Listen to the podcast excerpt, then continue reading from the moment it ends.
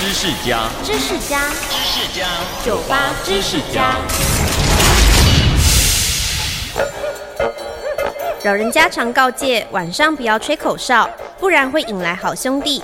但这其实是日据时代日本军人放出来的假消息。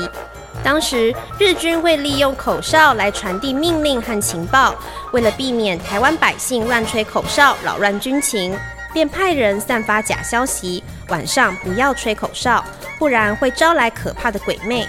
甚至还叫人穿着白衣，披着长发，躲在路边吓吓那些铁齿的人。